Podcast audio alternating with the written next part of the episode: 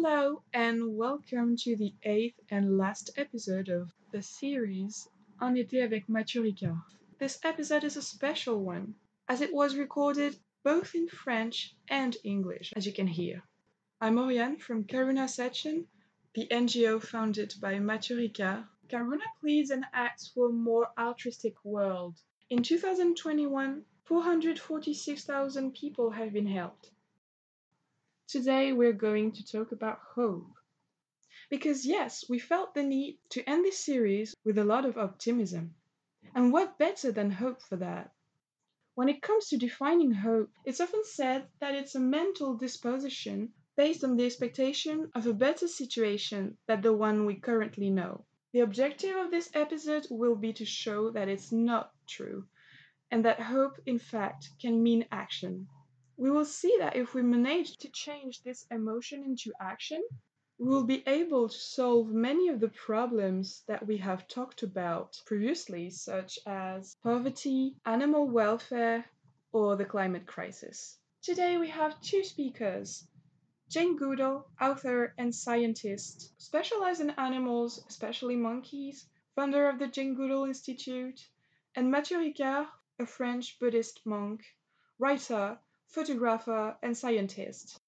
They will give us inspiring keys that will lead us to change. But first question, what can we hope for? Jane Goodall. Well, I hope that we will get together in time and take the necessary action to protect this beautiful planet for future generations. And why should we hope, Ricard? So hope, yes, of course. And our mutual friend Yann Arthus Bertrand said it's too late to be pessimistic, because if we if we if we give up hope, then what happens? If we lose hope, we don't even raise our little finger. Forget about taking major decision. Uh, one possible reason for hope, we went through this uh, pandemic and we could see how government, to some extent, could take very drastic measures and citizens basically ready to follow, probably out of fear, but also they saw the importance of it. So if just half of that determination could be put at the service of you know tackling the issues of climate change then we will be somewhere Talking about climate change, can we have hope? i spoke recently with uh, also you know johan rockstrom he said the problem is about preoccupation number five or six of many citizens in europe. So how to bring it really to the forefront with hope and not with feeling totally depressed of you know what scientists tell us which is of course true but it seems that we are so powerless. So how to empower us to to do something collectively civil society to vote to do whatever. And i think the short-term decision is necessary because we cannot say like india said we'll get out of carbon in 2070 it means nothing by then all the tipping points would have gone over so what can we do now with hope and with determination? Well, you know, Matthieu, the thing is that more and more people are becoming aware. And although it sounds heartless to say, I'm actually pleased, not for the people, but on, for, an overall kind of assessment of the situation. It's really good that the wealthy countries are beginning to feel the bite of climate change and you know the flooding and hurricanes and typhoons in america the terrible flooding in europe because before people were saying oh well this is something that affects india africa bangladesh but it doesn't affect us so we'll just carry on as usual and now people are beginning to wake up and many many more people have woken up during this pandemic and understood that we must develop a new relationship with the natural world that we cannot go on uh, having considering that it's possible to have unlimited economic development on a planet with finite natural resources. It just won't work. And to think that the annual development of gdp is more important than the future of our children is crazy and we also need a new and much more sustainable um, economic system And we need, I don't know what you think, Matthew, but I think we need a new definition of success so that Exactly. yeah, I mean, at the moment it's wealth and power, and it needs to be living a life where you can look after yourself and your family and have time to enjoy nature and the people around you. What you said about success is very important because people don't like to feel that they failed. So now, if we only have the GDP to measure failure, then it's a, it's so you know dismaying. Now, if we have a, a social wealth, environmental wealth, people who volunteer, you know, in France, it's 12% of the GDP, but it's not included in GDP. And then Bhutan evaluated that their forests standing are about 10 times the value of their annual GDP, but they leave it there. So it's an environmental wealth. So if we were seeing that the social index of well-being and the literacy and women education, every, everything that makes a, a good life. And we have this index of uh, preservation of the environment that is would be growing instead of declining. Then we'll feel success. We'll feel encouraged. And we say, okay, GDP declined, but so what? So instead of sustainable development, because development always has this suspicious idea of quantitative development. And as you said, we don't have three planets. If we speak of a, of a sustainable harmony, that now we are more social justice, and for the long term, we don't exhaust the renewable potential of the earth by time of August right now. So it's not sustainable and it's in terms of harmony with nature. So Yeah. we should redefine success, isn't it? Yeah, I think so. Is there a challenge that really needs hope? But you know, there's according to me, there are three three problems that we have to absolutely face. And one is the unsustainable lifestyle of most of us. I include myself. Uh, and we can't all go back to being um, foragers in, in nature. We can't do that. But we can think more carefully about our own uh, um, environmental footprint each day. I really try. And you know, one thing that's really important to do that I know you care about is moving towards a plant-based diet. Not Yes. just the cruelty of the factory farms, but the terrible impact on the environment. And uh, so, you know, it, it, it's really important that more and more and more people begin to move to a plant-based diet. Many more people are. Many more vegetarians many more vegans. You know, when I first became vegetarian, I was looked at as peculiar. That was in the late 1960s. And then I would say 10 years ago, you were looked at as weird if you became a, a vegan. But Yes. now, and you know, really good vegan cooking, as you know, we've got to alleviate poverty because if you're really poor, you're going to harm the environment. And then we have to at least think about the growth of our populations. It's not just an ethical issue, although it is one. Yeah, and added to that, which I know is something else very dear to your heart, we have to remember that every one of those billions of animals in factory farms is a sentient being with a personality capable of feeling fear, terror, pain. You know, Matthieu, way back in the very late 1960s, when I stopped eating meat, although I was still on to eggs and, and um, milk, but stopped eating meat. Why? Because I read about factory farms in the book by Peter Singer Yes. uh, called Animal Liberation. I didn't know about factory Yes. farms. I was in Gombe. I mean, when I left UK, there weren't any in the UK. So the next time I looked at a piece of meat on my plate, I thought, this is symbolic of fear, pain, death. Yes. Well, if you think of it like that, do you want that inside you? Fear, pain, death? No, thank you. but you know, talking about hope, um, hope, hope. It, I, I find it's amazing that places we have absolutely destroyed, give nature a chance, and nature will reclaim. And we may need to give nature, I'm sorry, a helping hand if if it's been too destroyed. But you must have seen places where nature's taking over from cement and and all the nasty things we do to her. A question quite related to that is the question of giving animals some rights. Is it possible and should we do it?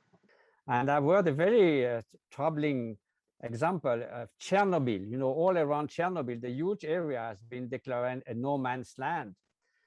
They said there's a huge, incredible uh, revival of all wildlife in that. Of course, they may not be in very good health, who knows?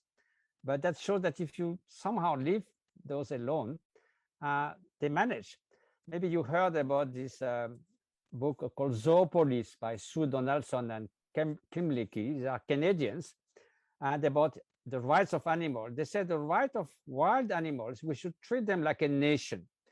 We don't have a duty to intervene when the lion eats the antelope, mm. but we should we respect as we respect a foreign nation by respecting their environment, that's like, like Gombe forest, by respecting their livelihood, by respecting what whatever they do, and we don't have rights to encroach and destroy their natural habitat. So there seems to be a very interesting way to deal with animal rights related to wild species, because in France, according to the law, wild animals are called res nullius, which is in Latin means eh, something that has no value. That means anyone can own them, basically. It's completely crazy that mostly the hunters can own them. So, Yeah. but in fact, we should respect them as a, as a kind of nation, their territory as a foreign nation in somehow, so that they can continue to thrive. It's a- it's a good idea, and uh, I think a lot of nature needs something like rights. I think New Zealand was the first country to give a river rights. Yes, to- yes. They gave a, and just last week in Ecuador, there was a huge win. There was a big Canadian oil company, and it wanted to have permission to drill in. I don't know how big the area was, but a huge area. And they lost the case because the first country in the world to give rights to the natural world. Nature had rights. Mhm. And if that spreads, you know, that's going to save forests and, and all sorts of things. Because by destroying forests and polluting the ocean, we're harming the two great lungs of the world. And so there is this big move now planting trees. And um, I know that our youth program, Roots and Shoots, around the world, well, we're in 65 countries. And between the young people, they planted literally millions of trees. Hmm.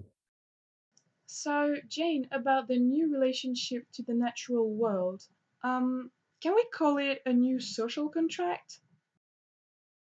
Well, I didn't call it a, a social contract. I said we need a new relationship with the natural world. And, we've just been talking about this. This is like give the natural world rights.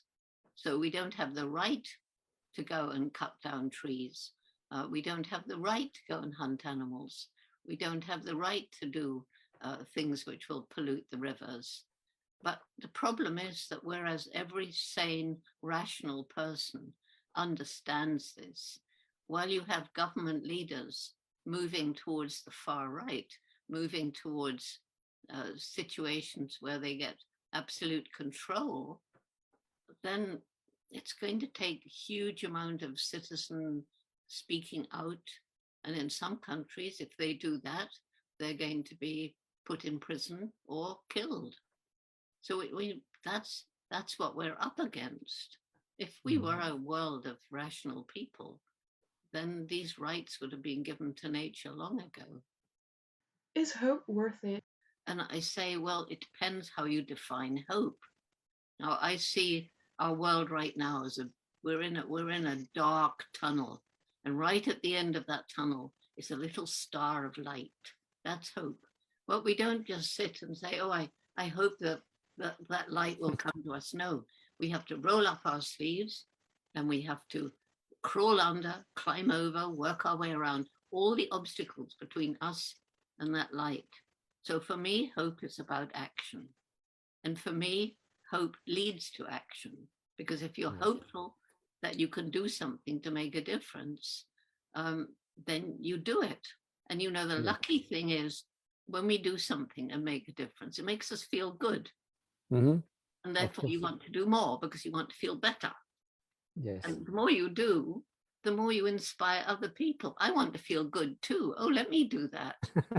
yes. No, well, you doing that, I'm going to do this, and I'm going to feel good too. And so it spreads like a like a virus the good one. fast. You, you know, in Sanskrit, karuna means compassion. Oh yeah. So, so we need more karuna virus, not corona one. There any other mental disposition that could help us? I want to uh, compare, I mean, bring another notion that's very close to hope is the notion of wonderment. You know, if you are in awe in the front of the beauty of the unspoiled world, the beauty of animals, the beauty of a chimp looking in your eyes, hugging you, what causes you wonderment, of course, bring respect. You are not going to destroy beautiful natural forest, destroy the habitat of beautiful living beings.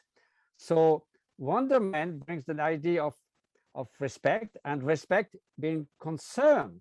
And then concern links to action. So Yeah. in a way, it's a constructive, hope is constructive, give you a- a sense of elevation. Wonderment also.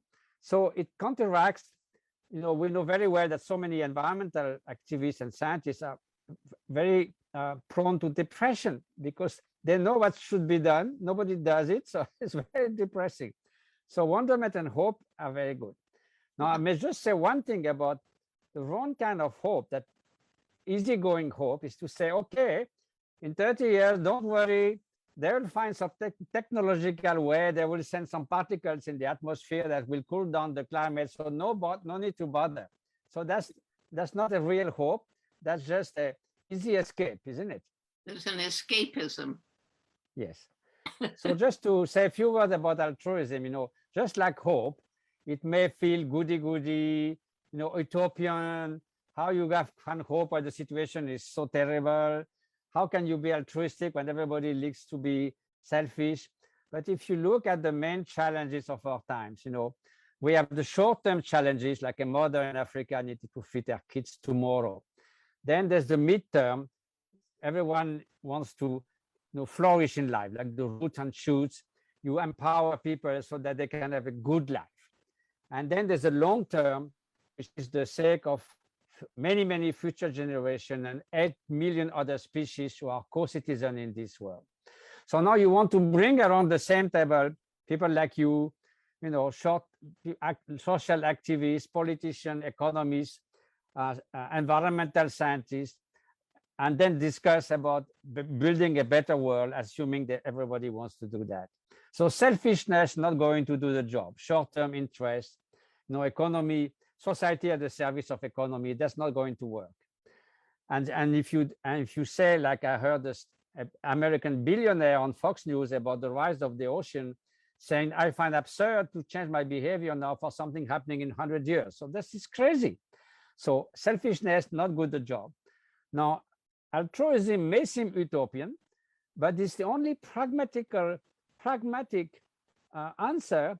Having more consideration for others, you will take care of the Af- African mother who needs to feed her child. You will remedy to extreme poverty. In the midterm, you will do something about the workplace, about everything that people can flourish in life, their, their natural aspiration to thrive. And in the long term, if you really care for future generation, you will do what's needed so that they don't say you knew and you did nothing, or like Greta Thunberg says, it's a treason. So altruism is actually the only the thread that can reconcile the needs for those three timescale, and it's very pragmatic. Just like hope and wonderment, they come, they go together. Hope, even though it requires action right now, is about the future, the future generations, future of our daughters, of our sons. And there was one lovely story. I was talking to the CEO of a, a very big international corporation about three weeks ago. And he said, Jane, for the past eight years, I've been really working to get my company uh, to have more ethical, social, and environmental um, program, you know, along the supply chain, place where the product comes from. And he said there were three reasons. One, I saw the writing on the wall. I saw that if, if my company goes on using these finite natural resources at the rate that it is, then I, I'm finished. Secondly, consumer pressure. More and more people are beginning to demand products that are ethical. But then he said, What really got to me was my little girl about eight years ago. She came home from school. She was 10 years old, I think. And she said, Daddy, they're telling me that what you're doing is hurting the planet. Daddy, that isn't true, is it? Because it's my planet. And he said, That got to me. so this is why I have such hope in youth, because Yes. you know, young people, they're so pure to start with, and they they they don't understand this harm. And you know, you talked about wonder, which I think is incredibly important. And we must reconnect with the natural world. And we need schools to push for outdoor education, especially Yes. with very young children, so that they get this sense of wonder. And, you know, the, the other day, uh, there was a little boy of about three, I think, and he was watching this snail. You know how snails just kind of go along uh, like that. And he was staring at this snail. And he was obviously wondering, well, how is it moving? And so he suddenly picked it up, put it on the window, ran inside, and looked at it from underneath. Well, I mean, that's that's he he was filled with wonder. And if you Yes. then get curious and you then start to understand, then you learn to love. And what you love, as you say, you will protect. You know, if children don't even know the name of birds and trees, how could they feel to protect them? So you know about the concept of biophilia, that we have naturally an affinity for other species, for the natural world. There was a very troubling study in the Lancet. Children who grew almost exclusively in cities, they are 25% higher risk of having depression and schizophrenia. Yeah. This is amazing. And Yeah. then children who are often nature classes, who are taken in the nature, they found that they have much higher creativity because they see, as you say for the snail, they see how nature does it. They see how nature is interdependent. They see how nature solves problems. So their whole sort of creativity unfold by seeing the extraordinary creativity and interdependence, interconnection of the natural world, which you don't find in the concrete environment. Yeah. Well, it was in Japan where they first invented the term forest bathing. And when I first heard it, I thought, what do they do? Put on swimming costumes and go in the forest? But of course, now, even in Canada, doctors are prescribing for slightly neurotic people go and spend time in nature. They're prescribing it on a thing. Um, and an, a study that I loved was done in Chicago, and they took two areas of high crime, both, you know, in a city. And one of those areas, they planted trees and plants and did, made it as green as they could. And the crime level dropped. Wow. And yes, and so of course they quickly did. And so urban tree planting, I think, is really, really important, like urban farming. A lot of people Yeah. now in cities are growing food up on their rooftops Hmm. and you know food in school gardens and anyway I get back to children again and again and again because once they understand the problems and we empower them to take action and help them they're changing the world you know roots and shoots is now in 65 countries? Oh, that's wonderful. and we have members in kindergarten. We even have a few little preschoolers but kindergarten many and university many and everything in between. And they're all choosing for themselves three projects one to help people one to help animals one to help the environment.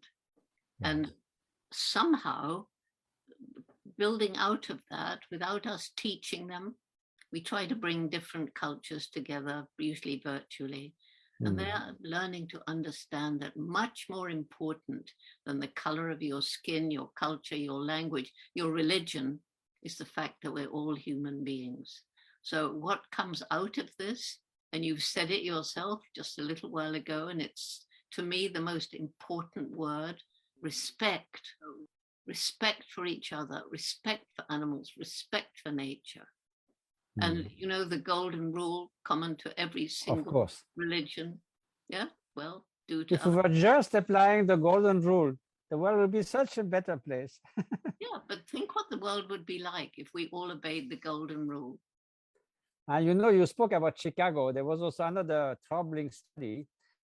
When you ask kids uh, about where the meat come from, more than half said, "Well, from the supermarket." Yeah. Then, before that, where?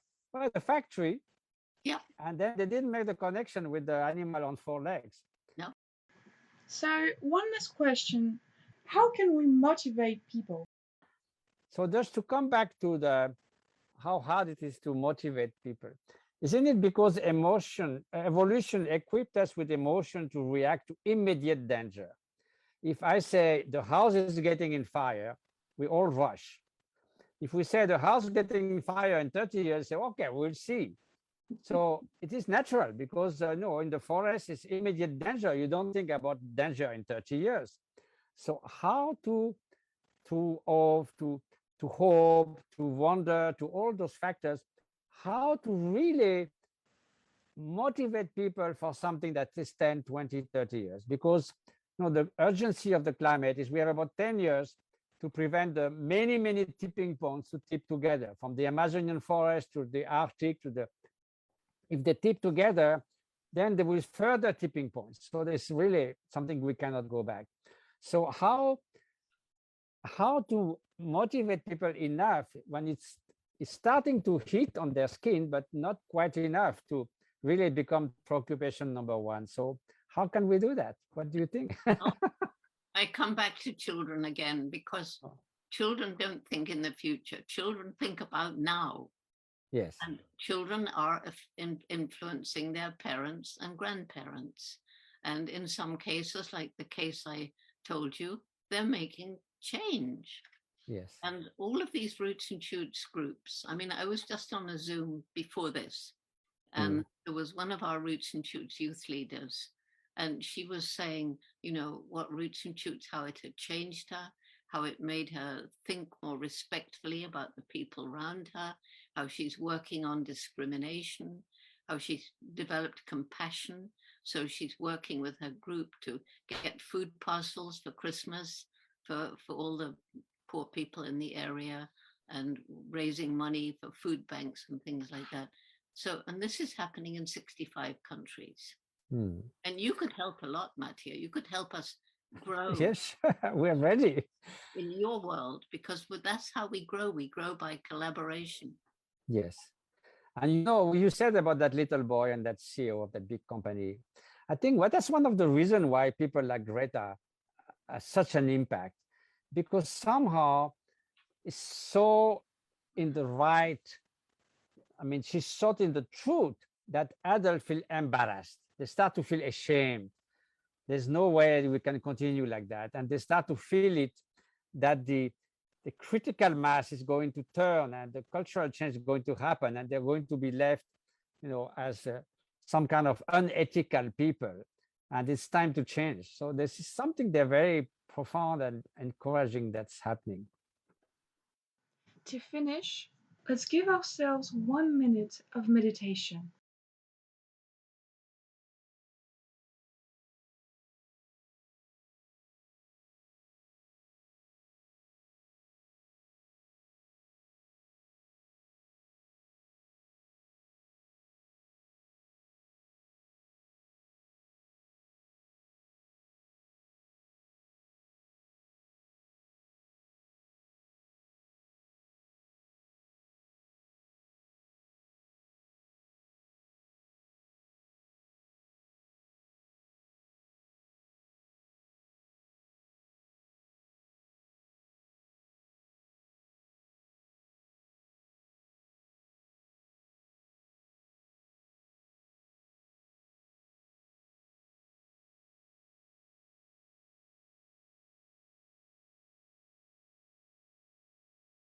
The episode is coming to an end. So, as we have seen, it is essential to cultivate hope. Contrary to popular belief, it's not about patiently waiting for it, it's about action. Just like benevolence, wonder, or altruism, it is a disposition that we all have and that we can work on.